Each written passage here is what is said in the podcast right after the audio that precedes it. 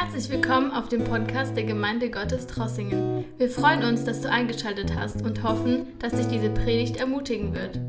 Einen ganz äh, guten, schönen Morgen von uns auch. Wir freuen uns, dass wir mal wieder nach längerer Zeit bei euch sein können. Ich glaube, das war damals auch irgendwie, nachdem wir 2014, irgendwann war das 2015 vielleicht, ich weiß nicht mehr genau, vor zwei Jahren waren wir auch mal hier. Ja, das, die Zeit rennt und manchmal weiß man gar nicht mehr, wo man alles gewesen ist schon. Ähm, aber wir haben so gute Erinnerungen auch an euch als Gemeinde. Und ich glaube, das ist was ganz, ganz Wichtiges, besonders in der Zeit, wo wir, ähm, ja, wo es viel Tragisches gibt, äh, wo wir viel Schlimmes miterleben müssen oder die Menschen, die wir kennen, hunderte, tausende Menschen, die wir auch selber kennen in unseren Gemeinden in der Ukraine. Ähm, Normalerweise bringe ich ja immer schöne Bilder mit von dem, was wir tun, von dem, was wir machen in der Ostukraine. Äh, euer Pastor hat es ja schon gesagt oder gefragt.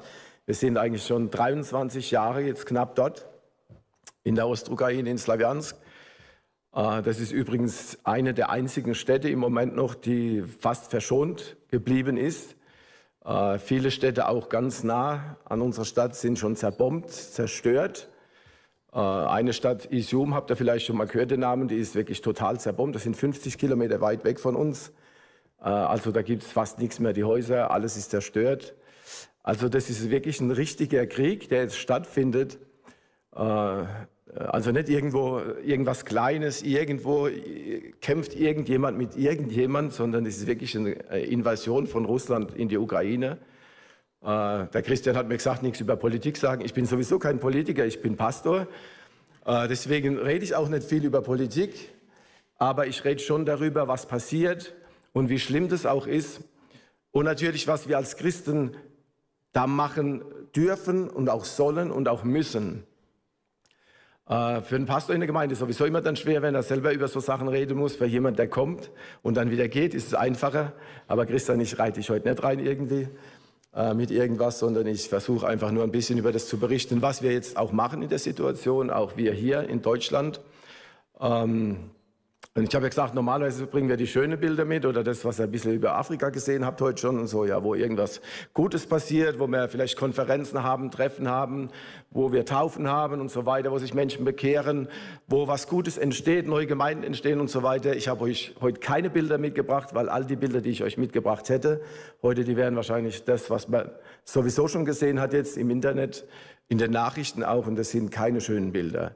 Das sind Bilder, die dir wirklich irgendwie ganz, ganz ans Herz auch gehen, die vielen Menschen überall auf der Welt viel zu schaffen machen auch. Ähm, da wir natürlich dort waren und auch wieder vorhaben, hinzugehen. Allerdings, das steht jetzt natürlich nur noch in Gottes Hand, weil ich weiß ja nicht, ich habe schon gesagt, wenn unser Haus noch steht, äh, wenn wir wieder zurück wollen, dann gehen wir wieder zurück. Wenn unser Haus natürlich nicht mehr steht, weil es zerbombt worden ist, von der russischen Armee, dann müssen wir halt überlegen, was wir weitermachen, ob wir das Haus wieder aufbauen oder hier bleiben. Also keine Ahnung im Moment, wie es weitergeht. Ähm, ihr habt vielleicht wahrscheinlich nicht so viel jetzt mitgekriegt hier in Deutschland, was die Gemeinden betrifft, weil in Deutschland oder in den äh, Medien wird ja immer darüber berichtet, wenn jetzt irgendwas mit den Zivilisten einfach passiert ist. Äh, die Tausende von Zivilisten, die jetzt schon umgekommen sind, auch Soldaten und so weiter, die Zerstörungen in den ganzen Städten. Eine Stadt habt ihr bestimmt schon gehört, Mariupol. Äh, wir haben ja dort auch eine ähm, recht normal große Gemeinde dort und das Kinderheim von dem Gennady Machnenko. Äh, das, was dort passiert, ist eigentlich unvorstellbar, dass sowas in unserer Zeit eigentlich passieren kann. Äh, dass eine Stadt umzingelt wird, ausgehungert wird eigentlich. Die Menschen, die jetzt schon fast einen Monat ohne Essen, ohne Wasser, ohne Strom, irgendwie überleben müssen in den Kellern. Äh, ich glaube, die älteren Geschwister, die jetzt hier sitzen, die sich vielleicht daran erinnern können, was eigentlich im Zweiten Weltkrieg war. Also das ist ganz, ganz ähnlich so. Äh, du musst das irgendwie überleben oder du versuchst es zu überleben. Ähm, und auch unsere Pastoren, die von dort sind, die ja Gott sei Dank wenigstens die Pastoren alle rausgekommen sind noch, die versuchen da auch reinzugehen, zu evakuieren und dort Essen und äh, Trinken reinzubringen. Und die müssen das machen natürlich unter, ja, unter der Gefahr, dass sie selber dabei umkommen oder so, wenn sie unter Beschuss kommen. Äh, und ich glaube, jedes Leben, das gerettet wird aus so einer Stadt, ist, ist, äh, das ist wirklich was ganz, ganz Wichtiges auch. Äh, eigentlich unglaublich, dass wir sowas mitmachen müssen. Und da fragst du dich als Christ, wie stehe ich dazu? Was können wir machen? Was sollen wir machen? Beten ist sowieso das Erste, was wir machen dürfen, sollen, müssen. Weil wir haben es gerade gehört in dem Zeugnis auch, beten verändert was. Äh, wir haben es auch schon erlebt und auch die Leute, die evakuieren, äh, die anderen aus solchen Hotspots, wo wirklich gebombt wird, zerbombt wird, äh, Raketen reinfliegen und Minen und Granaten, alles rum und Panzer schießen. Wenn die da reingehen und wieder rauskommen, und wir dafür beten und ihr könnt dafür auch beten, dass die Menschen wirklich am Leben bleiben, das überleben und heil da rauskommen, dann ist es ein Wunder, wenn man da rauskommt. Das ist wirklich ein Wunder. Ich weiß, dass für viele hier in Deutschland das eigentlich klingt, als ob das irgendwie so, so, so ein, so, so so ein Rambo-Film wäre oder sowas. Die gehen da rein und holen die raus und dann schießen sie noch die anderen alle ab. Aber das ist nicht so. Die gehen, versuchen da reinzugehen und versuchen auch wieder lebend rauszukommen. Äh, und das ist natürlich irgendwie die Traumatisierung, also so wie die Menschen jetzt traumatisiert sind. 2014 war es schon schlimm. Äh, wir haben das ja selber mitgemacht, auch damals 2014 in der Ostukraine. Dieses Mal ist es natürlich noch viel, viel schlimmer. Und äh, deswegen sind wir auch froh, dass in vielen Ländern, auch in Europa, Amerika und so weiter, die Hilfsbereitschaft so groß ist, dass sich wirklich ja, alle Menschen fast bereit erklären zu helfen, Lebensmittel auch zu kaufen, äh, zu spenden, Menschen aufzunehmen. Ich will kurz dazu was sagen, äh, wie man es schon am besten macht. Also ich kriege halt auch immer gesagt, ja, du bist der Insider, du weißt ja eigentlich schon, äh, wie die Leute auch ticken, äh, wenn die herkommen, vielleicht auch als Flüchtlinge, weil das ist ja eine ganz andere Sache als die Flüchtlinge, die vielleicht 2015 gekommen sind nach Deutschland aus Syrien und so weiter. Das waren meistens Männer, jetzt kommen halt viele Frauen mit Kindern raus und auch ältere Frauen. Äh, und wenn dann halt eine Familie rauskommt, dann ist es meistens eine große Familie, also Pflegefamilie teilweise, weil der Mann darf sonst nicht raus. Wenn er mindestens drei Kinder hat unter 18 Jahre, dann darf er mit raus. Wenn er das nicht hat und er ist älter als 18 oder jünger als 60, darf er im Moment nicht raus aus dem Land. Das heißt, Flüchtlinge sind meistens Frauen und Kinder und ältere Frauen noch oder ältere Männer dann. Ähm, was ich halt festgestellt habe jetzt, wir haben schon in diesen, wir sind jetzt etwas mehr als fünf Wochen hier. Übrigens, es war wirklich eine, ja auch ein Wunder oder eine Führung Gottes. Äh, ganz kurz einfach so die Geschichten, die dann so entstehen. Ich hatte geplant, dass wir am 24. oder 25. Februar rausgehen, äh, rausfliegen hierher nach Deutschland, weil ich muss meinen Reisepass neu machen. Meine Mutter hat am 4. März 90. Geburtstag gehabt. Und es war also unser Plan, einfach herzukommen und das dann zu machen und das zu feiern und dann wieder spätestens bis 10. März zurückzugehen. Wenn ich für den 24. Februar gebucht hätte, würde ich jetzt, würden wir wahrscheinlich auch in der Ukraine sitzen. Weil da wird kein Flieger mehr gehen. Das war einer der letzten Flieger, der ging am 22. Februar. Und deswegen haben wir gesagt, auf der einen Seite, Herr, danke, dass du das so gemacht hast, dass ich das irgendwie so gebucht habe noch. Äh, weil das, was wir hier machen können in Deutschland, ist halt viel mehr als das, was wir machen könnten, wenn wir jetzt dort in der Ukraine sitzen würden. Also im Keller könnten wir sowieso nicht viel machen, wenn wir da uns verstecken müssten vor dem, wenn bombardiert wird und so weiter. Ähm, und auch nicht unbedingt so viel, wenn du irgendwo unterwegs bist und da versuchst zu helfen. Ähm, also wie gesagt, was wir jetzt hier machen, diese fünf Wochen eigentlich schon, äh, ich bin halt jeden Tag in Kontakt mit unseren Pastoren. Ich bin ja selbst Regionalleiter, habe dort 25 Gemeinden, die ich zu betreuen habe. Das muss ich jetzt von hier aus irgendwie machen. Habe ja auch selber eine Gemeinde als Pastor. Äh, bin dort eigentlich auch Ausbildungsleiter noch von der Gemeinde Gottes Ukraine. Also im Moment ist es alles so verschoben nach hier. Äh, und ich bin, wie gesagt, jeden Tag mit unseren Pastoren in Kontakt und nicht von, nur von meiner Region, sondern ich habe jetzt eine Liste von über 60 Pastoren äh, aus der Gemeinde Gottes Ukraine, mit denen ich Kontakt geknüpft habe damit wir ihnen Geld überweisen können. Das machen wir fast jeden Tag, machen das mittlerweile über das Hilfswerk Samariterdienst. Ich habe da irgendwie gute Wege gefunden, wie man das direkt machen kann. Ist ja auch gar nicht so einfach von Deutschland aus, weil Finanzamt und so muss ja immer aufpassen, dass alles richtig läuft. Äh, aber wie gesagt, ich habe jetzt mittlerweile schon über 60 äh, unserer Pastoren und Mitarbeiter, die wir äh, regelmäßig jetzt unterstützen in dieser Zeit. Und danke natürlich, ich bin überzeugt, ihr habt als Gemeinde auch schon viel gemacht. Äh, die Gemeinden hier, auch die Gemeinde Gottes und andere Gemeinden spenden äh, auch an den Samariterdienst und an die Gemeinde Gottes. Es kommt viel Geld rein, kommen viele Spenden rein und äh, ich weiß ganz genau, wenn, wenn ich da die Hand drüber habe, dann kommt das Geld auch an. Also das, was wir machen können, weil ich kenne die Leute persönlich, äh, an die, die wir das Geld überweisen und wie gesagt, das werden wir weitermachen, solange wir das machen können. Weil ist ja ganz klar, die Leute haben fast keine Arbeit mehr, weil die sind irgendwo binnen Vertriebene jetzt. In der Ukraine selber sind es äh, mindestens sieben Millionen, die äh, Binnenvertriebene sind. Aus der Ukraine schon drei, vier Millionen raus. Also ihr könnt es euch mal ausrechnen, wie das im Moment aussieht. Äh, und die Pastoren brauchen natürlich unsere Unterstützung. Die Gemeinden brauchen unsere Unterstützung. Viele unserer Gemeinden, besonders im Osten, können gar keinen Gottesdienst mehr machen jetzt im Moment weil, weil halt immer noch gebombt, zerbombt und geschossen wird. Ein paar Gemeindehäuser sind auch schon betroffen von uns, äh, von Gemeinden, anderen Gemeindebewegungen auch. Also ich glaube, es sind ungefähr 60 äh, Gemeindegebäude insgesamt, die jetzt schon betroffen sind, äh, zerstört worden sind teilweise oder vielleicht ganz zerstört. Deswegen ist es gut, wenn wir das immer irgendwie in unserem in unseren Gedanken bewegen, auch im Gebet, wie wir gesagt haben, auch finanziell unterstützen. Äh, diese Hilfstransporte, die wir auch machen, wir haben auch schon LKW geladen, als wir jetzt hier waren, dann noch einen anderen Transporte. Ich glaube Ende dieser Woche, also am Freitag soll wieder ein LKW geladen werden vom Samariterdienst. Ähm, was ist ganz wichtig?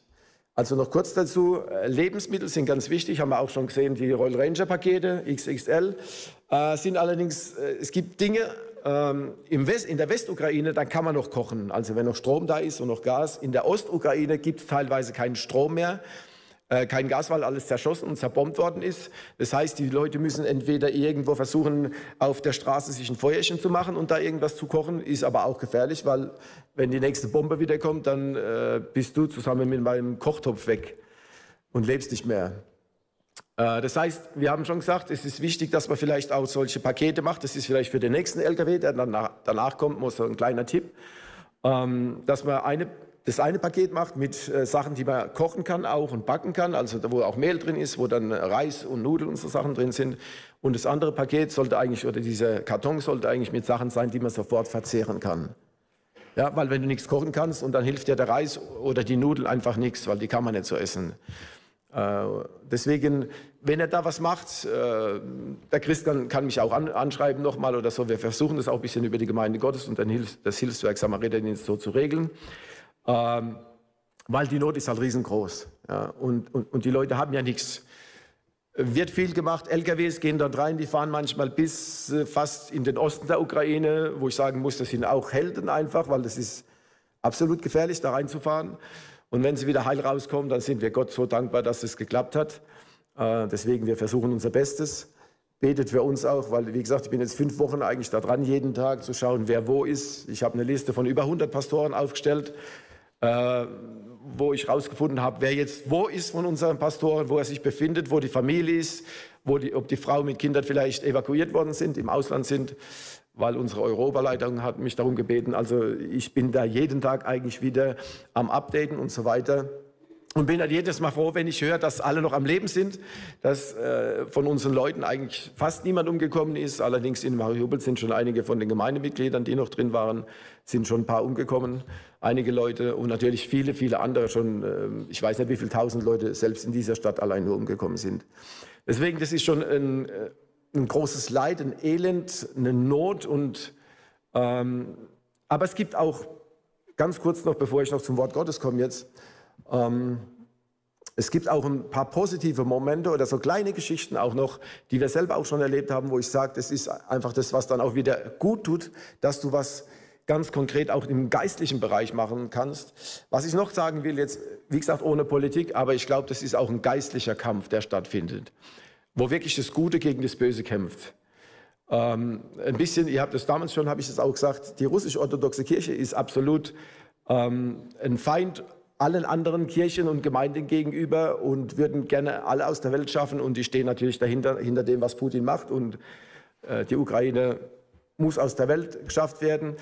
Das bedeutet für uns eigentlich, wir äh, beten auch ganz klar gegen das Böse, also nicht gegen die Menschen einfach, sondern wir beten ganz klar gegen das Böse, was passiert und wo zerstört werden will, weil der Zerstörer ist ganz bestimmt nicht Gott. Das wissen wir schon vom Wort Gottes aus. Deswegen wenn ihr betet, betet einfach, dass Gott eingreift. Das ist das Wichtigste für uns, dass Gott eigentlich diesen verrückten, wahnsinnigen, wahnwitzigen Krieg stoppt, äh, dass die russische Armee sich wieder rauszieht aus der Ukraine, damit alle irgendwie, die daran beteiligt sind, die jetzt noch am Leben sind, auch am Leben bleiben und damit auch wieder aufgebaut werden kann.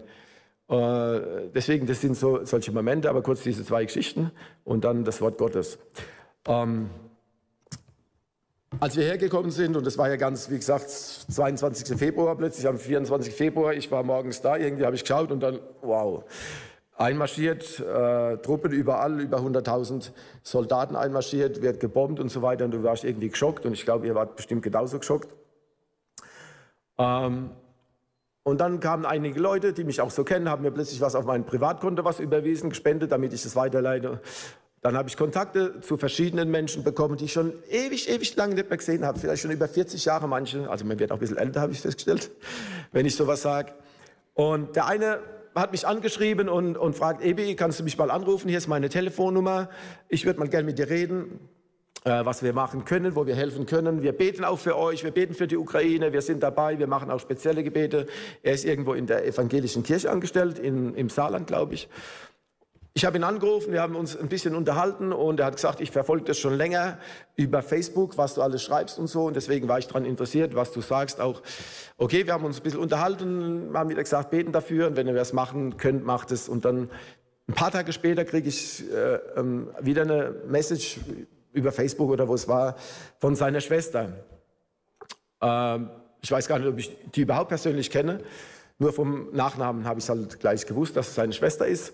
Und sie schreibt mir das dann so, äh, Ebi, ich würde gern helfen und äh, weil es tut mir auch so leid und die Menschen in der Ukraine und dieser verrückte Krieg und das, was der Putin macht und so weiter, wie kann man helfen? Ich würde gern helfen. Und dann kam so ein kleiner Satz von ihr. Ich kann zwar nicht beten, aber ich will helfen. Erstmal habe ich gedacht, es ist erstmal super, dass der Mensch ganz ehrlich ist. Ja? Ich glaube, das ist ganz, ganz wichtig. Wir müssen es auch Menschen, die an Jesus nicht glauben, erlauben, ehrlich zu sein und sie nicht einfach überfallen und sagen, so, du musst jetzt glauben, sonst fährst du in die Hölle oder irgend so ein, so ein dummes Zeug. Äh, weil das ist ja nicht unser Auftrag, die Leute in die Hölle zu schicken, sondern wir, unser Auftrag ist es, die Menschen zu Jesus Christus zu bringen. Und da fand ich es ganz ehrlich und ganz gut, dass sie es so geschrieben hat. Und dann habe ich gedacht, Mensch, ist diese Möglichkeit, bei all dem Schlimmen, was passiert, doch mal so ganz kurz da was zurückzuschreiben. Und dann habe ich einfach geschrieben, äh, weißt du, ähm, es ist eigentlich ganz einfach. Eigentlich kann jeder Mensch beten, weil Gott möchte eigentlich nur ein ehrliches Gebet. Er braucht kein schönes Gebet. Er braucht kein Gebet, das lang ist. Er möchte, dass der Mensch ehrlich zu ihm kommt. Und selbst wenn du denkst, du hast keine Worte, selbst wenn du nicht weißt, wie du beten sollst, versuch's einfach mal, zu ihm zu kommen wie zu einem liebenden Vater. Und das war eigentlich alles, was ich hier geschrieben habe. Und ich habe gedacht, in, in so einer Situation müssen wir das sogar benutzen. Wenn ein Mensch schon schreit, ich kann zwar nicht beten, für mich bedeutet es, der Rückschluss ist, sie sagt eigentlich, wenn ich es könnte, würde ich es machen. Aber ich weiß nicht, wie es funktioniert. Und ich glaube, da sind wir als Christen gefragt, heute ein, auch in so einer Situation, den Menschen auch zu begegnen und sagen, versuch's doch mal. Sag doch mal, Gott, wenn du da bist, wenn es dich wirklich gibt, dann zeig dich, dann offenbar du dich, mach du irgendwas in meinem Leben, damit ich an dich glauben kann. Das ist unser Auftrag in dieser Welt. Und dann gab es noch eine zweite Geschichte. Wir sind dann ja raus am 22. Februar und dann wurde es halt immer heftiger und, und unsere Nachbarn, äh, die sind alle orthodox, aber wir haben ein recht gutes Verhältnis mit ihnen. Ähm, und wir haben dann so einen kleinen Keller noch, das gehört einfach noch dazu. Die haben alle keinen Keller, aber das Grundwasser ist bei uns ein Meter und da bist du schon am Grundwasser, also sehr, sehr nah bei uns. Und wir haben nur so einen Keller, der besteht aus so einer äh, Metall, so einem Metallkasten, drei auf drei Meter ungefähr. Und noch, du kannst ja mal stehen von der Höhe. Und die waren damals schon drin in dem Keller, 2014, als gebombt wurde und so weiter. Und dann waren wir unterwegs, wir haben sie angeschrieben und die fragt dann plötzlich äh, meine Frau, die Natascha, Natascha, können wir den Schlüssel haben von dem Keller? Damit, wenn es wieder losgeht, damit wir in den Keller können. Die Natascha hat geschrieben, wir haben da so viel Eingemachtes drin stehen, macht das alles raus, schafft euch Platz. Ja gut, Platz, drei auf drei und wenn dann eine Familie drin ist, ist ja eigentlich gar nicht viel Platz, aber macht es, tut alles raus oder esst halt, was auch immer, ist uns ganz egal. Der Schlüssel ist da, nehmt den Schlüssel.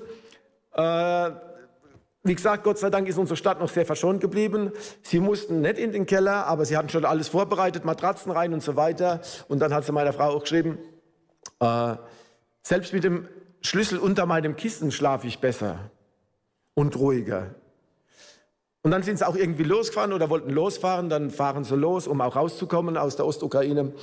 Ähm, und dann haben wir sie wieder angeschrieben, wo sie sind, ob wir ihnen helfen können. Und dann, die Natascha hat, glaube ich, irgendwas geschrieben, so, jetzt müsst ihr halt beten. Und dann war das aber wieder so, ja, die beten ja eigentlich gar nicht, die sind eigentlich ungläubig. Und da hat die Natascha noch mal geschrieben, jetzt musst du halt lernen zu beten und es auch deinen Kindern beibringen. Und es sind so Momente, wo wir einfach was machen dürfen, auch in, in so einer Situation, wo es eigentlich so, so schlimm aussieht, wo, wo Menschen hoffnungslos eigentlich sind. Und die sind ja los, weil sie Angst hatten, dass es jetzt gleich losgeht, dass jetzt auch irgendwie die ganze Stadt zerbombt wird. Und du weißt ganz genau, es gibt keinen anderen Ausweg als Jesus Christus und seine Hilfe, sein, sein Frieden und, und deswegen ist es so wichtig. Und wenn ihr jetzt auch mit den Flüchtlingen vielleicht zu tun habt und wenn ihr denkt, wie gehen wir damit um, also überfallt die auch nicht. Überfallt sie nicht mit dem Evangelium, sondern überfallt sie mit Liebe, mit, mit Annahme und, und nicht nur ukrainische Flüchtlinge, vielleicht andere Leute, mit denen ihr zu tun habt. Das ist unser Auftrag, weil anders funktioniert es nicht. Und noch, mal, noch eine ganz, ganz wichtige Sache, aber das versteht ihr bestimmt auch als, als Gemeinde, die ja sehr international auch ist. Ähm, wenn diese Menschen rauskommen und die sprechen normalerweise entweder ukrainisch oder russisch, also die meisten können auch russisch, ähm, die können halt kein Deutsch. Deswegen, ihr könnt sie nicht einfach irgendwo hinsetzen und sagen, so, jetzt bist du in der Wohnung, ich habe ja dir die Wohnung gegeben und jetzt sitzt halt da und, und weil die drehen durch irgendwann. Also man muss sich schon um die Menschen auch so kümmern, äh, damit sie irgendjemanden haben, mit dem sie auch reden können. Ja, dass ihr braucht dann jemanden, der Russisch kann oder Ukrainisch kann, damit man sich mit den Menschen unterhalten kann. Deswegen, wenn ich jetzt, unsere Leute sind auch schon ein paar raus, eine Frau von einem Pastor und ein anderer Pastor ist jetzt unterwegs und dann noch eine Gruppe, die wir rausgebracht haben, auch von Baptistengemeinde, haben wir auch geholfen, weil der verschwimmt dann die Grenzen, da ist es egal, ist doch mir egal, ob der aus der Baptistengemeinde oder Pfingstgemeinde ist oder Methodist oder was auch immer. Die Menschen brauchen Hilfe und wenn wir helfen können, dann sollen wir das tun. Das sagt uns das Wort Gottes immer.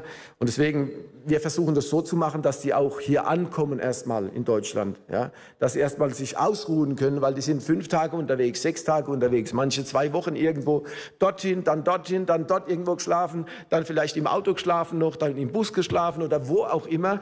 Und irgendwann kommen sie total übermüdet an äh, vielleicht unterkühlt und so weiter. Und die, die müssen erstmal ankommen, wie man das heute sagt. Deswegen, wenn ihr, das, wenn ihr das macht, auch wenn ihr da helft, auch als Gemeinde, ist es ganz toll, ist es super. Deswegen, es gibt noch viel zu tun. Gebet und alles andere ums Gebet herum. Und wenn ihr das machen könnt, sind wir froh und dankbar dafür und auch für das, was ihr schon gemacht habt als Gemeinde. Nachdem ich jetzt doch etwas mehr erzählt habe, ähm, wie viel Zeit habe ich noch, Christian? Das ist manchmal gefährlich, wenn meine Prediger sagen, mach einfach weiter. Äh, aber ich habe mich schon daran gewöhnt, dass ich normalerweise Maximum eine halbe, Stunde predige oder so, damit die Leute nicht vom Stuhl fallen irgendwann. Ähm, eine Predigt, die, glaube ich, auch viel damit zu tun hat, mit der Zeit, äh, in der wir leben. Ich glaube, alle, die sich mit der Bibel schon länger beschäftigen oder schon länger in der Gemeinde sind oder vielleicht auch kürzer, äh, heute Morgen haben wir gehört, zwei Jahre ist jemand erst in der Gemeinde äh, gläubig. Jemand ist schon 40, ich bin auch schon über 40 Jahre in der Gemeinde, weil mein Vater ja auch Pastor war und so weiter. Du bist aufgewachsen. Mit zehn Jahren habe ich mich entschieden. Jetzt bin ich 55, also 45 Jahre. Äh, es gab auch Höhen und Tiefen. Aber Gott sei Dank waren die Tiefen nie so tief, dass es zu tief gegangen wäre, dass ich irgendwann verschwunden bin. Äh, bin ich meinem Herrn und Heiland auch sehr dankbar. Ähm, wir leben aber in einer Zeit, wo es aufs Ende irgendwie immer mehr zugeht. Ich habe die Predigt dann so genannt, das Ende ist nahe, aber es ist noch nicht das Ende. Ich werde es auch erklären, worum es eigentlich geht und was das für uns besonders als Christen bedeutet. Ich weiß nicht, ob heute jemand da ist, der sich noch nicht für Jesus Christus entschieden hat. Wenn jemand da ist, macht es, weil das ist das Wichtigste, was du für dein Leben tun kannst, um das Leben in Ordnung zu bringen, um jemanden zu haben, der immer an deiner Seite ist und der dir auch ewiges Leben gibt. Aber für alle von euch und uns, die, die wir heute hier sind, äh, was wir als Christen tun können in dieser Zeit, wo alles drunter und drüber geht. Natürlich, jetzt sind wir ja heute vor, der erste Sonntag, endlich ohne Masken in der Gemeinde und so weiter, aber die letzten fast, ja, zwei, die letzten zwei Jahre eigentlich, das war für viele Menschen ein riesiger Stress, äh, viel Angst, viel Furcht vor dem Ungewissen, wie es weitergeht. Wenn jemand dadurch gestorben ist, noch umso mehr, vielleicht bei den Zurückgebliebenen und vielleicht passiert es mir auch. Wie geht's mit meiner Arbeit, wie geht's mit Familie und so weiter, wie geht's mit meinem Haus, das ich habe, kann ich es noch weiter tragen? Also die Fragen, die tauchen immer mehr auf. So ein Krieg macht natürlich auch viel aus, hat riesige Auswirkungen schon mittlerweile, wobei das nicht alles nur der Krieg ist. Also das haben wir ja auch schon festgestellt, in Deutschland ist es manchmal auch das, was die Politiker machen. Äh, das kann man ja sagen dann in Deutschland, gell? Ähm, Also da fragt man sich als schon, wo, wo die eigentlich ihr Gehirn noch sitzen haben, ähm, ob das nicht schon irgendwo hingerutscht ist, ähm, weil das hat nicht alles nur mit dem Krieg zu tun. Ja, es hat viel mit Politik auch zu tun, das ist leider so. Ähm, also Leute, ich habe jetzt nichts dagegen, wenn jemand in der, äh, in der Gemeinde, und das ist auch ganz wichtig, wenn jemand noch weiter in der Gemeinde auch mit der Maske sitzt. Das ist ganz, ganz wichtig, dass man den nicht irgendwo jetzt anschaut, und, als ob der vom Mars irgendwo gekommen wäre oder so. Oder in der Schule, weil ich habe heute Morgen im Radio schon gehört, als wir gefahren sind, dass jetzt in den Schulen das gerade schon anfängt, dass jetzt derjenige, der aber sagt, ich will noch eine Maske tragen, weil ich irgendwie Angst habe oder vielleicht krank war oder so, die sagen dann, guck den doch mal an, Mensch, der ist ja blöd, der ist ja bescheuert, was macht denn der? Also ich glaube, da ist auch für uns als Christen ganz, ganz wichtig, dass wir uns richtig verhalten auch. Ja, dass wir zeigen, was Liebe bedeutet, richtiger Umgang miteinander, weil viele Menschen leben noch in dieser Angst. Ja, und bei vielen ist diese Angst fast zu einer Panik geworden. Also sie sind ganz panisch, wenn es wieder darum geht, wie, was ist morgen los, was passiert wieder, wie geht es mir, überlebe ich das? Ähm, und es gibt wahrscheinlich auf der ganzen Welt, auch durch diese ganze Sache, die letzten zwei Jahre und auch durch diesen Krieg und andere Kriege, die heute noch stattfinden, äh, Verfolgung der Christen, was auch alles immer passiert, gibt es viele Menschen, die leben in Furcht und ganz besonders in dieser Furcht vor dem Weltende. Ja? Morgen geht die Welt zu Ende. Also sobald wir als Christen auch anfangen, mit anderen Menschen über das, einfach mal über das Ende der Welt zu reden, da gehen bei vielen Menschen die roten Lampen an und die, ah, red bloß nicht über das Ende, über das, ah, das ist ja schrecklich, ich will davon gar nichts hören, ich will doch leben, ich will doch meinen Beruf ausüben, meine Familie in Urlaub gehen, mein Haus vielleicht noch bauen und so weiter. Und die Leute kriegen wieder Panikattacken, wenn es ums Ende geht. Das Erste, was ich jetzt sagen will, bevor wir zum äh, Wort Gottes direkt kommen, wir als Christen müssen keine Angst vor dem Ende haben. Danke, dass ihr Amen sagt, weil manchmal bin ich in der Gemeinde und habe so irgendwie das Gefühl, ich habe gerade was Falsches gesagt. oder ich habe irgendwie äh, aus Versehen auf Russisch geredet oder so. Äh, das könnte ja auch passieren. Ja? Also manchmal schaltet man plötzlich um und du redest dann plötzlich in, in der Sprache, in der ich normalerweise da drüben immer rede. Wir müssen keine Angst haben vor dem Ende, weil das Ende für uns als Christen ein gutes Ende ist. Das Wort Gottes sagt, dass das Ende für uns als Christen ist Jesus Christus, der kommt und seine Gemeinde zu sich holt. Ich will jetzt keine Seminar über die letzte Zeit halten oder was, wie die Entrückung oder die ganzen Sachen um, um, um Jesu Wiederkunft aussehen. Da, darum geht es mir eigentlich nicht. Aber mir geht es darum, das ist unser Ende in Anführungszeichen, weil eigentlich ist es ja gar kein Ende, eigentlich ist es ja der richtige Anfang. Eigentlich ist es das, was Gott für den Menschen geplant hatte, dass der Mensch ewig mit ihm zusammenlebt. Und das ist genau das, was er für uns vorbereitet hat. Deswegen lasst euch, wenn ihr auch Furcht habt oder vor dem Morgen oder vor, wie es nächstes Jahr aussieht, lasst euch diese Furcht nehmen, weil Gottes Wort sagt uns, dass wir keine Angst haben müssen. Obwohl ist es auch gesagt, in dieser Welt habt ihr was? Angst. Er war ja immer sehr direkt und hat auch immer gesagt, um was es geht. Also unser Gott redet nie um den heißen Brei herum. Wenn er zu dir redet, dann hör gut zu. Ich sage mir das immer, Ebi, wenn dein Gott zu dir redet, hör ihm gut zu, weil er hat was zu sagen. Und all das, was er sagt, das hat Sinn, das macht Sinn, das, das hat eine Bedeutung für mein Leben ganz persönlich und für viele auch um mich herum. Deswegen ist es ganz, ganz wichtig, dass wir da gut zuhören. Ich komme jetzt zu dem, äh, zu dem Wort Gottes. Komm, wir lesen es einfach mal jetzt. Äh, 1. Petrus 4, Verse 7 bis 11. Es gibt ja mittlerweile viele, viele Übersetzungen, auch im Deutschen, Englischen, Russischen, Ukrainischen, in jeder Sprache bald, noch nicht in allen Sprachen, aber bald. Ähm, viele verschiedene Übersetzungen, modernere Übersetzungen, neue Übersetzungen. Ich habe jetzt, es ist eine ganz eine neue Übersetzung, ganz modern, aber das ist die revidierte Luther-Übersetzung. Ich hätte auch die ganz neue, neue Übersetzung, Bibelübersetzung nehmen können. Aber in, dieser, in diesen revidierten äh, ist der eine Vers, der erste Vers, da gibt es ein Wort, das ganz wichtig ist oder eine Aussage. Und dann lesen wir das jetzt mal. 1. Petrus 4, 7, 11. Es ist aber nahegekommen das Ende aller Dinge. So seid nun besonnen und nüchtern zum Gebet. Vor allen Dingen habt untereinander beständige Liebe, denn die Liebe deckt auch der Sündenmenge zu. Seid gastfrei untereinander ohne Murren und dient einander, ein jeder mit der Gabe, die er empfangen hat, als die guten Haushalter der mancherlei Gnade Gottes. Wenn jemand predigt, dass es rede als Gottes Wort. Wenn jemand dient, dass er es tue aus der Kraft, die Gott gewährt, damit in allen Dingen Gott gepriesen werde durch Jesus Christus. Sein ist die Ehre und Gewalt von Ewigkeit zu Ewigkeit. Amen. Amen. Das ist das Wort Gottes. Und jetzt lasst uns einfach mal in dieses Wort Gottes direkt hineingehen. Wir wissen ja, und wenn ihr die Bibel lest, und ich hoffe, ihr lest die Bibel nicht nur sonntags kurz oder samstags abends, dass der Pastor, wenn er sonntags morgens fragt, habt ihr die Bibel gelesen? Könnt ihr sagen, ja, ich habe sie gestern Abend noch gelesen. Also die Bibel ist schon dazu da, dass wir sie jeden Morgen oder jeden Tag irgendwie schon lesen, uns damit beschäftigen. Ich mache das meistens so, jetzt gibt ja auch die äh, Audiobibeln. Äh, ich höre mir das jeden an, ich mache das jeden Morgen gleich schon an und dann lasse ich es laufen und dann schaue ich meine Bibelstellen an, die ich habe für heute Morgen, das, was wir lesen, auch als Gemeinde machen wir das auch. Ich mache dann immer für drei Monate jetzt so äh, die Bibelstellen, die sie lesen und dann lesen wir das und dann hören wir das und dann kriegst du das wieder mit und, und dann hast du es jeden Tag irgendwie trotzdem, es geht mit dir mit, auch in den Tag und beschäftigt dich auch.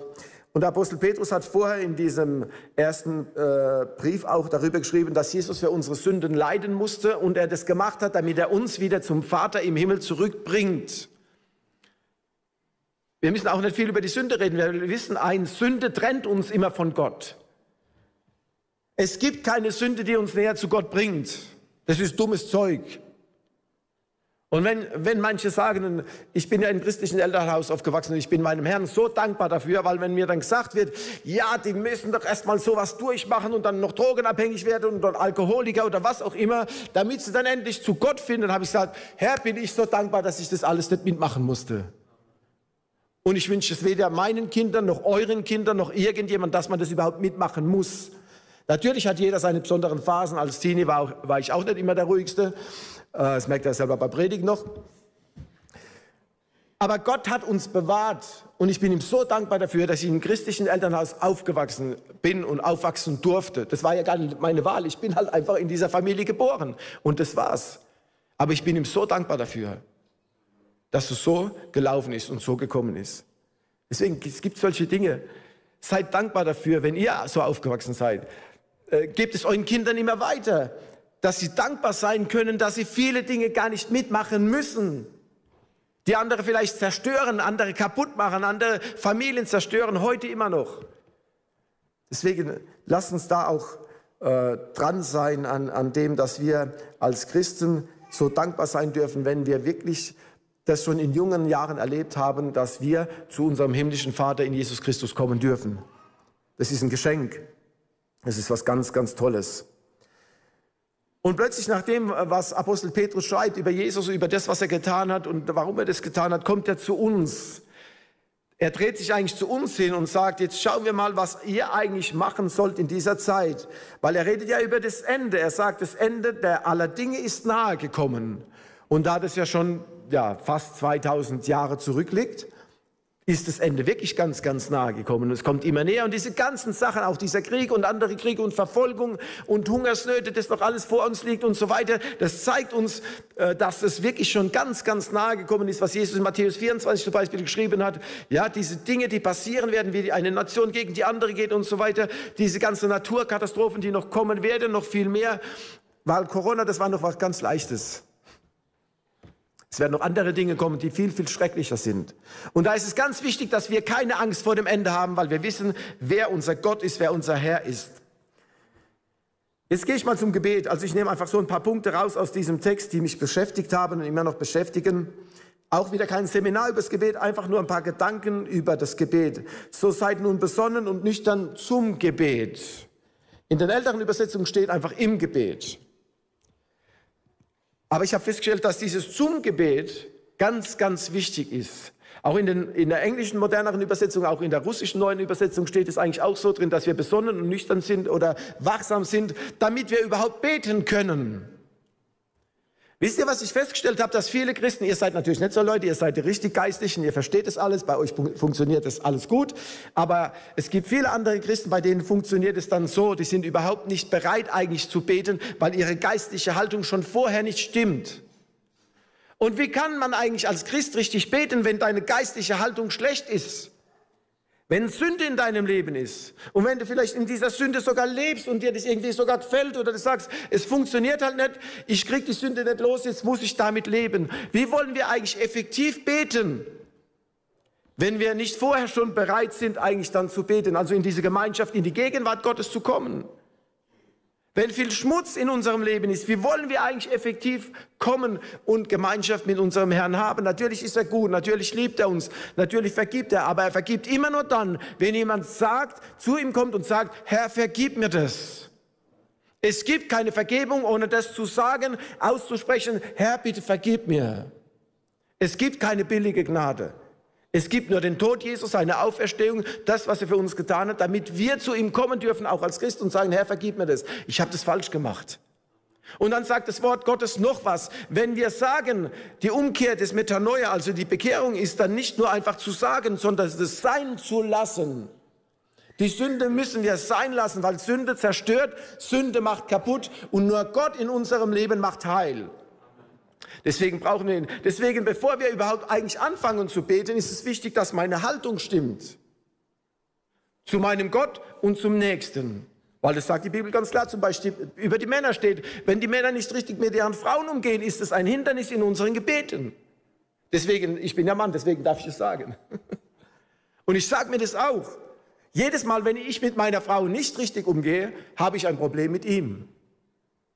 Und das Problem muss ich aus der Welt schaffen, indem ich wieder richtig mit meiner Frau umgehe. Und dann ist das Problem aus der Welt geschafft. Deswegen ist ganz, also dieses zum Gebet hin, nüchtern und wachsam sein. Und ich glaube, vielen von euch ist doch auch schon so gegangen. Oder geht es halt nur mir so wieder? Ihr seid natürlich die super, richtig frommen Geistlichen. Aber mir passiert es manchmal, dass ich anfange zu beten und plötzlich kommen mir alle Gedanken in den Kopf und dann klingelt auch das Telefon und dann ist noch irgendwas und das Gebet ist plötzlich einfach weg. Funktioniert überhaupt nicht mehr. Und du willst dich wieder, und dann kommt noch mal so ein Gedanke, und, oh Herr, bitte jetzt, aber ich will doch mit dir reden. Oder geht es euch auch manchmal so?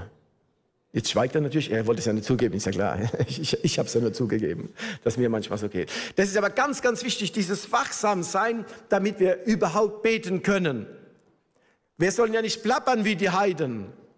Wir sollen kein dummes Zeug reden, wenn wir beten, sondern wir sollen das sagen, was uns der Geist Gottes eigentlich so innerlich gibt, damit wir überhaupt mit unserem himmlischen Vater reden können. Er ist ja eigentlich derjenige, der uns helfen will zu beten, zu reden, zu kommunizieren mit unserem Gott. Deswegen, also ich bin überzeugt, es ist ganz, ganz wichtig, nicht nur im Gebet wachsam zu sein, sondern bevor wir überhaupt anfangen zu beten, zu wissen, ich bin in einer richtig guten Beziehung mit meinem Herrn. Weil dann fließt Gebet. Und dann kommt auch Antwort. Dann ist unser Gebet effektiv. Das war mal kurz was übers Gebet. Also wir sollen in der letzten Zeit ganz besonders beten, haben wir heute schon oft gesagt. Beten füreinander, nicht nur für uns selbst, aber für uns selbst auch. Aber ich bete dann meistens, Herr, hilf mir, dass ich deinen Willen tue. Das ist eigentlich alles, wofür ich für mich selber bete. Gut, wenn man es mal da irgendwo zwickt oder so, weh tut, dann betet man natürlich auch. Und je älter du wirst, dann zwickt es halt noch mehr. Aber dieses Eigentliche im Gebet wenn ich für mich bete, sage ich, Herr, hilf mir, deinen Willen zu tun. Weil sein Wille ist eigentlich alles für uns. Oder sollte alles für uns sein. Für mich und für jeden von euch. Dann gehen wir mal weiter, sagen wir mal was über das. Oder noch eine Sache zum Gebet und dann geht es weiter. Unsere Gebete sollen nicht durch Angst motiviert werden. Der Krieg hat es gezeigt. Wenn Krieg kommt, dann beten alle. Wirklich, dann beten alle. Was mich freut, dass in der Ukraine jetzt wirklich alle auch zusammenstehen und beten. Und ich habe vielleicht so Videos gesehen, wie sie da in der U-Bahn gebetet haben und gesungen haben. Das ist gut, die Menschen sollen Gott. Und das benutzt unser Herr jetzt, selbst diesen verrückten, wahnsinnigen Krieg, der so viel Leid bringt, den benutzt er jetzt, um die Menschen zu sich zu ziehen. Betet vielleicht auch dafür. dass die Menschen, die dieses Leid erleben, jetzt Jesus Christus ganz persönlich und real so erleben, dass sie sagen, ich brauche dich, Herr. Sei der Herr meines Lebens. Das wünschen wir uns ganz sehr, ganz stark. Also nicht durch Angst, sondern durch das Wissen, dass wir einen lebendigen Gott haben, der immer bei uns ist und uns nicht im Stich lässt. Das nächste, was Apostel Petrus hier sagt, ist auch ganz wichtig. Äh, vor allen Dingen habt untereinander beständige Liebe, denn die Liebe deckt auch der Sündenmenge zu. Also beständig heißt immer eigentlich. Und mit diesem immer haben wir ja riesige Probleme. Nee, das Problem habe ich. Das seid ja nicht ihr, es habt nur ich diese Probleme. Äh, ich liebe meine Frau. Wir sind 27 Jahre jetzt verheiratet. Aber manchmal habe ich schon irgendwie so meine eigenen Gedanken und dann merke ich schon, hm, jetzt habe ich gerade was gesagt, das war nicht unbedingt so lieb. Aber beständig bedeutet eigentlich immer. Wir sollen eigentlich auch in der Gemeinde miteinander, also hier geht es erstmal um die Gemeinde und um Familien. Wir sollen beständig miteinander oder untereinander Liebe zeigen, gut miteinander umgehen. Und in dieser Zeit, in der wir leben, ist es eigentlich ein großes Manko, ist es ein, das fehlt ja total in Familien. Warum gibt es so viele Scheidungen? Weil es keine Liebe gibt, ist eigentlich ganz, ganz einfach. Oder es gibt nur eine Liebe, den Egoismus. Egoismus wird eine Familie irgendwann zur Scheidung bringen, zum Auseinanderfallen, Auseinandergehen. Deswegen sagt das Wort Gottes, wir sollen beständig, also immer Liebe füreinander haben, in Liebe miteinander umgehen. Gemeinde, Gemeinde ist ja auch eine, äh, ihr seid international und ihr seid viele Leute, ganz unterschiedliche Leute. Mir geht es ja auch immer so, überall wo ich hinkomme, bin ich auch jemand anderes. Ja? Du bist anders als, als der Christian. Wir sind unterschiedliche Leute, ist auch ganz normal. Wir sind so geschaffen von Gott. Jeder von euch ist so geschaffen von Gott. Aber das bedeutet, wenn wir nicht in Liebe miteinander umgehen oder es nicht lernen, dann gibt es riesige Probleme. Dann gibt es Konflikte, dann gibt es Streit, dann gibt es Spaltungen und das haben wir schon genug erlebt, auch in den Gemeinden. Warum? Weil wir nicht beständig, also nicht immer in Liebe miteinander umgehen oder es noch nicht gelernt haben, wirklich so miteinander umzugehen. Also das, was Apostel Petrus hier sagt, das war auch Jesus, hat es genauso gesagt, dass wir einander lieben sollen, einander verzeihen sollen, vergeben sollen, so wie Gott uns geliebt hat, so sollen wir einander lieben. Das war seine Aussage. Und das bedeutet, es ist ganz, ganz wichtig, dass wir das lernen. Und ganz egal, wie alt du bist, ganz egal, wie alt ich bin, ganz egal, wie lang ich schon in der Gemeinde bin, es ist meine Aufgabe, mit meinen Geschwistern in Liebe umzugehen. Und wenn ich es noch nicht mit allen kann, dann ist es wichtig, das noch zu lernen. Und zu sagen, Herr, hilf mir dabei. Ich möchte es lernen, weil ich bin überzeugt, ihr wollt alle, dass in eurer Gemeinde eine gute Atmosphäre da ist. Ihr wollt, dass andere Menschen, die reinkommen in die Gemeinde, ich hoffe es zumindest, dass nicht nur der Pastor und seine Frau und noch einige sind, sondern die ganze Gemeinde, wenn ein neuer Mensch in diese Gemeinde kommt, dass sie spüren, dass ihr miteinander in Liebe umgeht. Weil Jesus Christus hat ja nicht gesagt, er hat ja nicht gesagt, die Welt wird erkennen, dass ihr meine Jünger seid, weil ihr euch selbst liebt.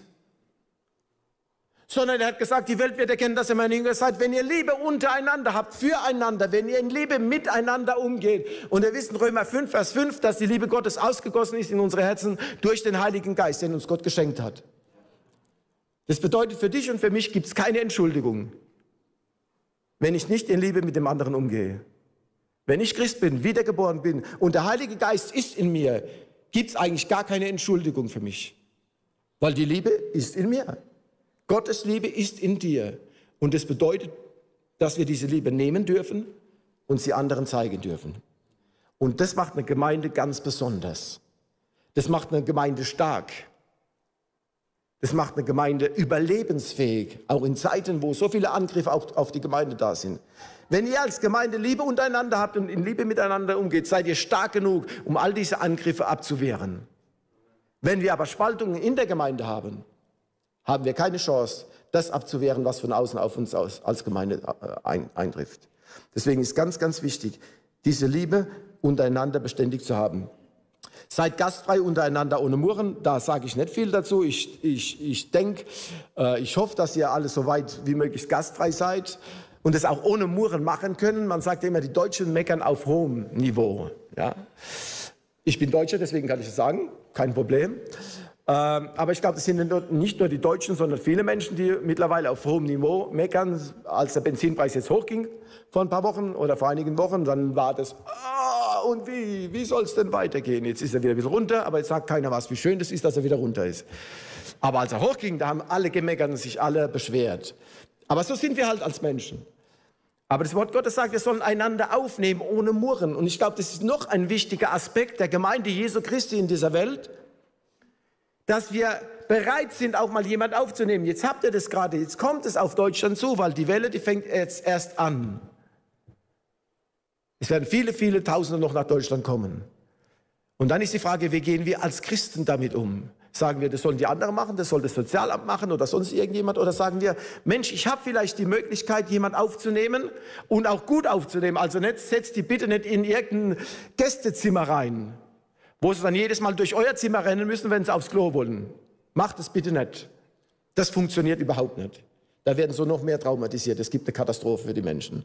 Also sie brauchen schon irgendwo Priva ihre Privatsphäre. Das ist ganz, ganz wichtig. Aber einander aufzunehmen, einander zu helfen, jemand mal was zu essen zu geben und auch in der Gemeinde, das ist super. Ich finde es toll, wenn man sagt, Mensch, komm doch einfach mal vorbei bei uns heute Mittag. Wenn man jemand einlädt oder wenn man eingeladen wird und dann hat man Gemeinschaft miteinander. Genau das ist es, was uns als Christen immer auszeichnen soll in dieser Welt. Und dass es dann nicht so ist, wenn du jemand eingeladen hast, dann wartest du schon darauf, dass er dich endlich auch einlädt. Nein, ist doch egal. Hast jemanden eingeladen, hast was Gutes getan und der Herr wird dir es hundertprozentig vergelten, das Gute, was du getan hast. Gehen wir noch ein bisschen weiter, weil jetzt wird es noch viel besser und wichtiger. Dieses einander dienen mit je, jeder mit der Gabe, die er empfangen hat. Und dann kommt wieder so ein bisschen altdeutsch, dieses als die guten Haushalter der mancherlei Gnade Gottes. Also eigentlich, ihr sollt nur treu, wir haben von Treue heute auch schon gehört, geht treu mit dem um, was Gott euch geschenkt hat. Ist eigentlich ganz einfach. Es gibt aber ein Problem und ich glaube, in einer Gemeinde, die etwas größer ist wie eure, also wenn jetzt hier 20, 30 Leute wären, wäre das vielleicht nicht so. Ähm, aber in einer größeren Gemeinde gibt es dann ja öfter auch ähm, besondere Leute, die sich auch ein bisschen hervorheben, vielleicht durch ihre Begabung auch. Und da gibt es auch andere Gemeinden, die, die Megachurch. Und da sind dann so die besonderen Prediger dabei oder die Heilungsevangelisten oder wer auch immer. Äh, oder die Supermusiker. Und dann gibt es halt Leute in der Gemeinde, die sagen, kommt dann zu Pastor und sagen, Pastor, oh, das möchte ich jetzt, die Salbung, die brauche ich. Wisst ihr, was ich so jemand sage, wenn er zu mir kommt, die brauchst du nicht. Weil Gott hat eine Salbung für dich, Gott hat eine Gabe für dich. Du brauchst nicht die Gabe von irgendjemandem, du brauchst die Gabe, die er für dich vorbereitet hat, damit du mit dieser Gabe anderen Menschen Gutes tust. Und hier steht es doch auch ganz klar drin, dass jeder mit der Gabe dienen soll, die er empfangen hat. Nicht die euer Pastor äh, empfangen hat oder euer Lobpreisleiter oder sonst irgendjemand, sondern das, was euer Herr euch gegeben hat. Eure Begabungen, Talente, all das, was ihr tun könnt, das ist das, was er möchte, dass ihr es jetzt in dieser Zeit verwendet, um anderen Menschen Gutes zu tun. Um anderen Menschen Zeugnis zu sein. Erstmal in der Gemeinde Gutes zu tun, aber dann auch in der Welt Gutes zu tun. Das ist auch unser Auftrag. Geht in die Welt, predigt das Evangelium. Aber ich bin schon überzeugt, dass wenn wir in der Gemeinde es lernen, miteinander so umzugehen, die Gaben einzusetzen, dann wird es in dieser Welt auch, auch viel leichter. Aber nicht andersrum, wie wir es manchmal so machen wollen. Erst gehen wir mal schnell in die Welt und dann kommen wir zurück. Jesus hat selber gesagt, die Welt wird erkennen, dass ihr meine Jünger seid, wenn ihr Liebe untereinander habt, als Gemeinde, als Brüder und Schwestern. Dieses Dienen. Deswegen, wenn ihr dienen wollt, dann ist er die Quelle für euren Dienst. Nicht irgendein Superprediger, irgendein Superstar in der christlichen Szene. Jesus Christus ist die Quelle, der Heilige Geist ist die Quelle, der Vater ist die Quelle, unser Gott ist die Quelle für deinen Dienst, für deine Begabungen, für deine Talente, für das, was er dir geben will vielleicht noch oder schon gegeben hat. Und wenn er dir was gegeben hat, dann benützt du es zum Guten für die Menschen und zu Gottes Ehre. Dafür bekommen wir die Gaben von Gott. Manchmal kriege ich gesagt, ja, du singst ja, du spielst ja, du predigst ja, du unterrichtest ja. Ja, das ist ja, du bist doch im christlichen Elternhaus aufgewachsen, dein Papa war auch Pastor und dann hast du das ganze Paket gleich mitbekommen. Aber ich gesagt, stimmt nicht, das Paket habe ich nicht von meinem Vater mitbekommen. Das Paket habe ich von ihm bekommen. Und wer mehr bekommen hat, ihr wisst ja, wie das auch ist, der hat auch mehr Verantwortung und muss das auch mehr verantworten. Also überlegt es euch gut. Wenn ihr noch mehr wollt, seid ihr auch bereit, die Verantwortung auf euch zu nehmen. Weil als ich irgendwann dann noch Pastor von Pastoren geworden bin, als Regionalleiter, bei uns sagt man ja Regionalbischof, und mittlerweile 25 Gemeinden, habe ich festgestellt, ich muss erst mal schlucken. Weil die Verantwortung, die ich plötzlich hatte, die war riesengroß. Und ich war mir gar nicht so sicher, ob ich es überhaupt tragen kann. Ich bin mir immer noch nicht so sicher. Aber Ich mache es halt im Moment, weil das mein Platz ist. Deswegen, wenn euch Gott eine Gabe gegeben hat, benützt sie. Und jetzt mache ich es nochmal ganz konkret, was noch ganz wichtig dabei ist. Und dann komme ich auch zum Ende. Wenn jemand dient, steht hier, dass er es tue aus der Kraft, die Gott gewährt. Also tut nichts aus eurer Kraft, sondern tut es aus Gottes Kraft. Wenn ihr dient, wenn ihr anderen Menschen was Gutes tut, wenn ihr auch predigt, wenn ihr irgendwo was tut, ganz egal, der Lobpreis oder in der Gemeinde sauber macht, ist, ist ganz egal. Jeder Dienst, den sollen wir aus Gottes Kraft tun. Ich weiß nicht, wie es euch geht. Äh, ich sage das wieder über mich. Ich weiß nicht, wie lange wir uns mit dem Christian kennen schon oder andere ähm, Leute, die mich schon länger kennen noch. Aber jeder, der mich etwas besser kennt, der weiß, dass ich eine Person bin, die eigentlich alles gerne selber macht. Also ich rede wieder über mich. Ich rede nicht über euch, aber ich rede über mich. Und jeder kann jetzt denken, wie ihr so gepolt seid, wie es euch geht. Ich sage das mal ganz einfach. Also wenn ich was repariere zum Beispiel, dann repariere ich so lange, bis es entweder wieder funktioniert oder ganz kaputt ist. Also so ungefähr sieht es bei mir aus. Und das bedeutet, ich habe ich hab schon ein Problem, weil wenn ich so bin, dann will ich eigentlich alles selber machen. Und ich habe oft gedacht, das funktioniert und ich mache das jetzt und jetzt geht es vorwärts und jetzt und dann und plötzlich stelle ich fest, stopp, es geht ja gar nicht. Ich kann es nicht. Mir fehlt die Kraft dazu. Mir fehlt die die Fähigkeit dazu. Es funktioniert nicht. Ich bin an meine Grenzen gekommen. Ich komme oft an meine Grenzen, weil ich halt so bin. Aber jetzt, ich lerne es jetzt immer mehr. Endlich nach 45 Jahren mit dem Herrn lerne ich so langsam zu sagen, Herr, es, darf, es soll nicht aus meiner Kraft passieren, sondern aus deiner Kraft. Und deswegen brauchen wir die Kraft Gottes in unserem Leben. Deswegen ist es wichtig, dass du sagst deinem Herrn im Gebet, Herr, gib mir von deiner Kraft, damit ich das tun kann, was Sinn macht damit ich das tun kann, was deinen Namen verherrlicht, damit ich das tun kann, was auch der Gemeinde gut tut, damit ich das tun kann, was meinen Nachbarn gut tut. Dazu brauchen wir seine Kraft. Und warum ist es so gut? Weil er die ewige Kraftquelle ist. Bei ihm funktioniert es jetzt so wie hier in Deutschland wieder ein bisschen Politik, dass sie dann die Atomkraftwerke gleich noch abstellen wollen und wir sitzen dann ohne Strom irgendwann da. Mehr sage ich nicht dazu, aber ich denke also schon, die sollten schon mal ein bisschen nachdenken, wie man es wirklich irgendwie wenigstens noch so macht, dass man nächstes Jahr dann wirklich alle irgendwo sitzen und denken, äh, jetzt müssen wir doch aufs Fahrrad da und, und steigen, äh, steigen und aufs Fahrrad treten, damit irgendwie Strom noch kommt, so dass die Lampe irgendwo brennt, die Birne. Die ewige Kraftquelle ist in Gott. Und wir als Christen haben das Vorrecht, an dieser Kraftquelle zu sein. Deswegen benützt diese Kraftquelle. Geht immer wieder zu dieser Kraftquelle. Ich brauche die jeden Tag, diese Kraftquelle. Nochmal zu dem Predigen. Ich habe ja gesagt, dann sagen sie, ja, du predigst ja schon so lange und jeden Sonntag und, da, und dann, ja, bei mir geht es gar nicht, ich kann doch gar nicht predigen, sage ich doch ganz einfach. Du predigst doch auch, wenn du mit jemand über Jesus Christus redest, wenn du dein Zeugnis gibst, dann predigst du eigentlich, nur du musst es so machen, in so einer Form, damit es verständlich ist. Und hier steht, wir sollen das so tun, als ob wir Gottes Wort reden. Und es ist für mich jedes Mal, wenn ich es auch lese, ist es so ein Hinweis von meinem Herrn, der, mir sagt, Ebi, du sollst nicht deine Worte reden. Nicht das, was dir so auf dem Herzen brennt und jetzt willst du unbedingt, dass die Gemeinde das hört, was dir auf dem Herzen brennt und das muss jetzt sein und ohne das gehe ich nicht mehr weg, sondern ich will das sagen, was ihm auf dem Herzen brennt, auch für euch als Gemeinde.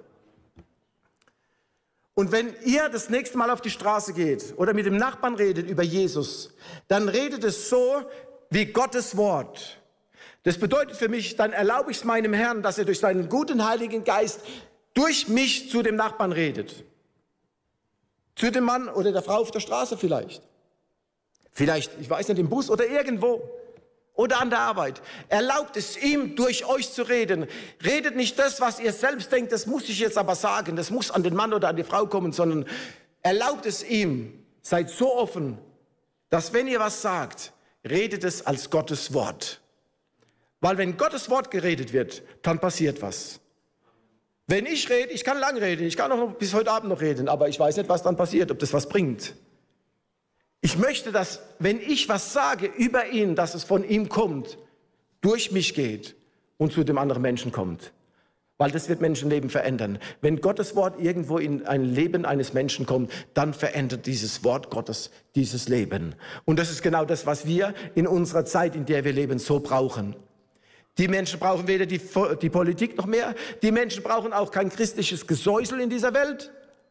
Wie schön und lieb alles ist, sondern die Menschen müssen wieder hören, was das Evangelium eigentlich ist, wie jemand gerettet werden kann und warum das so wichtig ist, weil es eine Ewigkeit gibt. Und wir wollen in der Ewigkeit nicht in der Hölle schmoren, sondern im Himmel mit unserem Gott leben.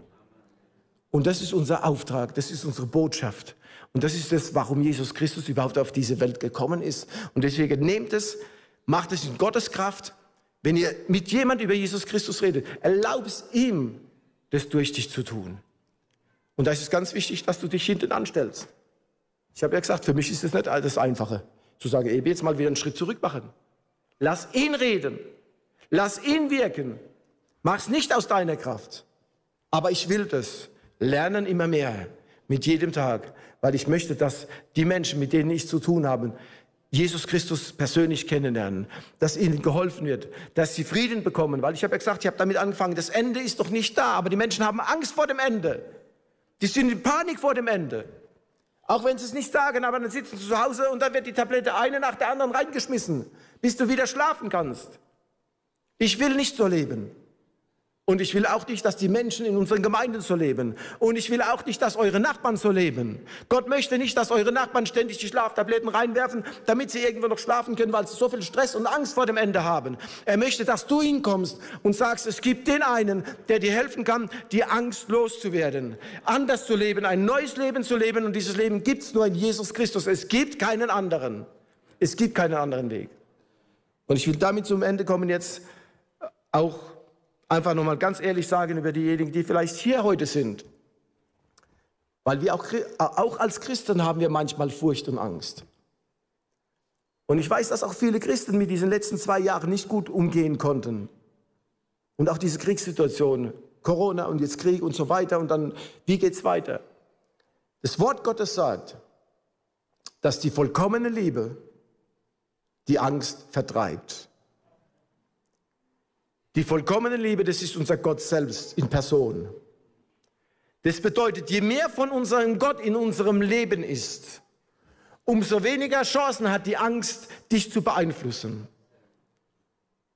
Je mehr Jesus Christus Einfluss auf dich hat, durch sein Wort und durch seinen Heiligen Geist, umso weniger Angst wirst du haben in dieser Welt.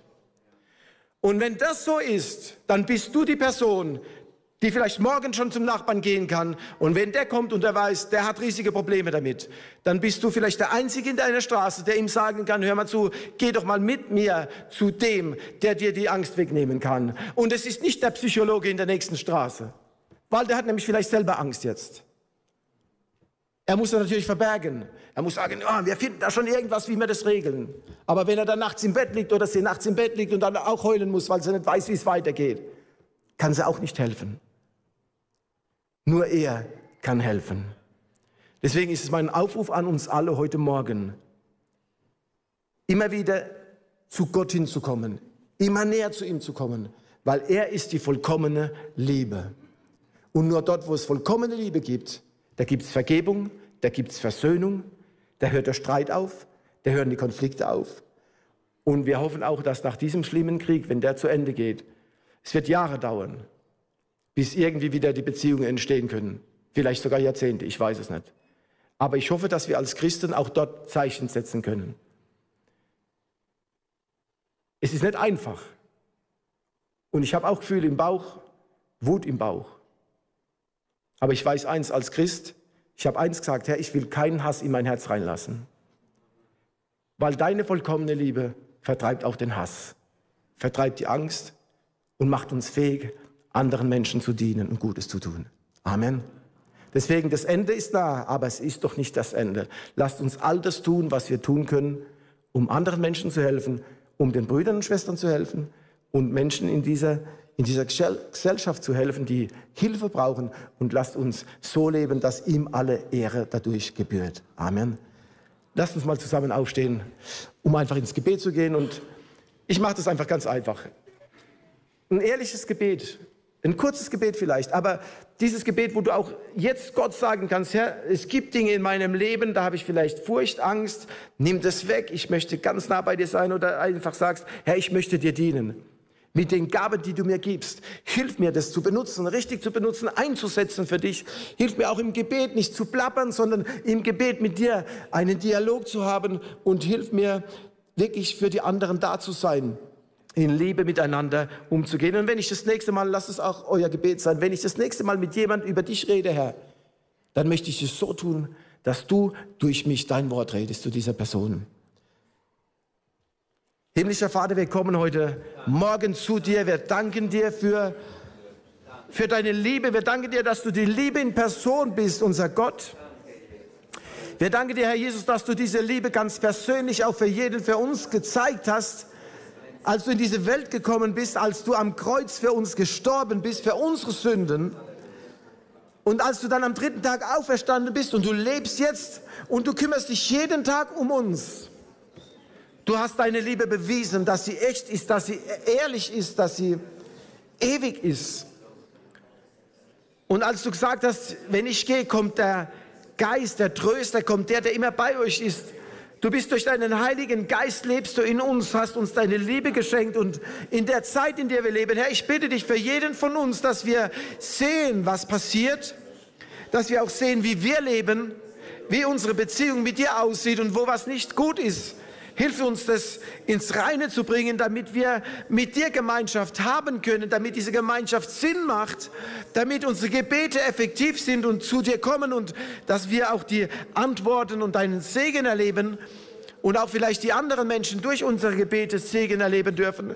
Herr, ich bitte dich, hilf du mir und hilf uns allen, miteinander in Liebe umzugehen.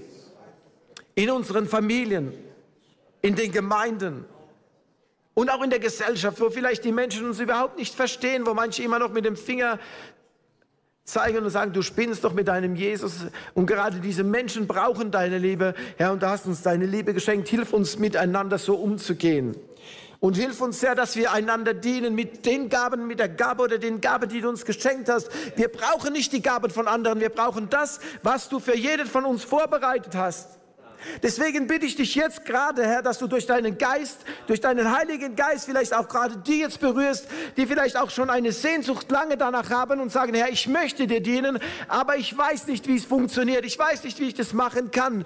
Deswegen, ich bitte dich, weil es steht in deinem Wort, du hast gesagt, dass der Geist, er ist derjenige, der die Gaben schenkt und er gibt die Gaben so, wie er das will. Jedem teilst du aus, Geist Gottes, so wie du es möchtest. Deswegen kannst du das auch heute jetzt machen, dass du denen die Gaben Gaben schenkst, die die Gaben brauchen, die sie möchten, die sie wollen, damit sie anderen Menschen dienen können. Ich möchte, dass in dieser Gemeinde noch mehr Menschen dienen und ich möchte, dass die ganze Gemeinde so, so drin ist im Dienst, dass jeder dient, alle dienen und dann wird auch allen gedient. Dann bleibt niemand irgendwo im Hintergrund, dann bleibt niemand unbeachtet in der Gemeinde, Herr. Deswegen lass deinen Segen auch wieder ganz neu auf uns kommen, auf die Gemeinde hier in Trossingen, dass diese, dass diese Arbeit, die sie tun, das Missionsfeld Missionsfeld, wie wir heute gehört haben, Trossingen, dass sie als Gemeinde in diesem Missionsfeld Licht und Salz sind. In dieser Zeit, wo so viele Menschen Angst und Furcht haben vor dem Ungewissen, vor dem Ende. Herr, wir danken dir, dass dein guter Heiliger Geist in uns ist und auf uns ist, damit wir dein Evangelium in diese Welt hineintragen, damit wir nicht schweigen und damit wir nicht sitzen und nichts tun. Du möchtest, dass wir gehen und einander Gutes tun, äh, einander helfen, einander unterstützen, weil so wird die Welt erkennen, dass wir deine Jünger sind, dass du in uns lebst, dass du real bist in dieser Welt. Wir brauchen dich. Wir brauchen dich in dieser Welt ganz dringend. Mindestens genauso wie die Menschen in der Ukraine. Weil die Menschen hier gehen auch verloren und dich. Auch wenn jetzt noch kein Krieg hier ist, Herr. Aber der geistliche Krieg, der innere Krieg in vielen Menschen tobt. Deswegen brauchen sie deine Hilfe, brauchen sie deine Nähe. Und du hast deine Gemeinde in dieser Welt gesetzt als Licht und Salz, jeden von uns, dass wir die Säulen der Wahrheit sind. Lass uns wieder die Wahrheit reden Lass uns in Liebe miteinander umgehen. Lass deine Liebe durch uns auch in diese Welt fließen, damit die Menschen erkennen, dass du Gott bist. Und ich danke dir, Herr, dass du mit uns geredet hast, zu uns geredet hast, weiterreden wirst. Geh du mit uns, hilf uns die ganze Woche vor uns, die vor uns liegt, das zu praktizieren, was dein Wort uns auch heute gesagt hat und auch schon vorher gesagt hat. Herr, wir möchten mit dir gehen, wir möchten deinen Willen tun. Und ganz besonders in dieser Zeit, wo das Ende immer näher kommt, hilft uns, keine Angst zu haben und hilft uns, dass wir anderen Menschen helfen, dass auch sie die Angst verlieren, weil du in ihr Leben kommst und die vollkommene Liebe die Angst vertreibt. In deinem Namen beten wir. Amen. Danke, dass du unsere Predigt angehört hast. Wenn dich die Botschaft angesprochen hat, dann teile sie gerne mit deinen Freunden und Bekannten, dass auch sie diese Predigt hören können. Wir wünschen dir Gottes Segen.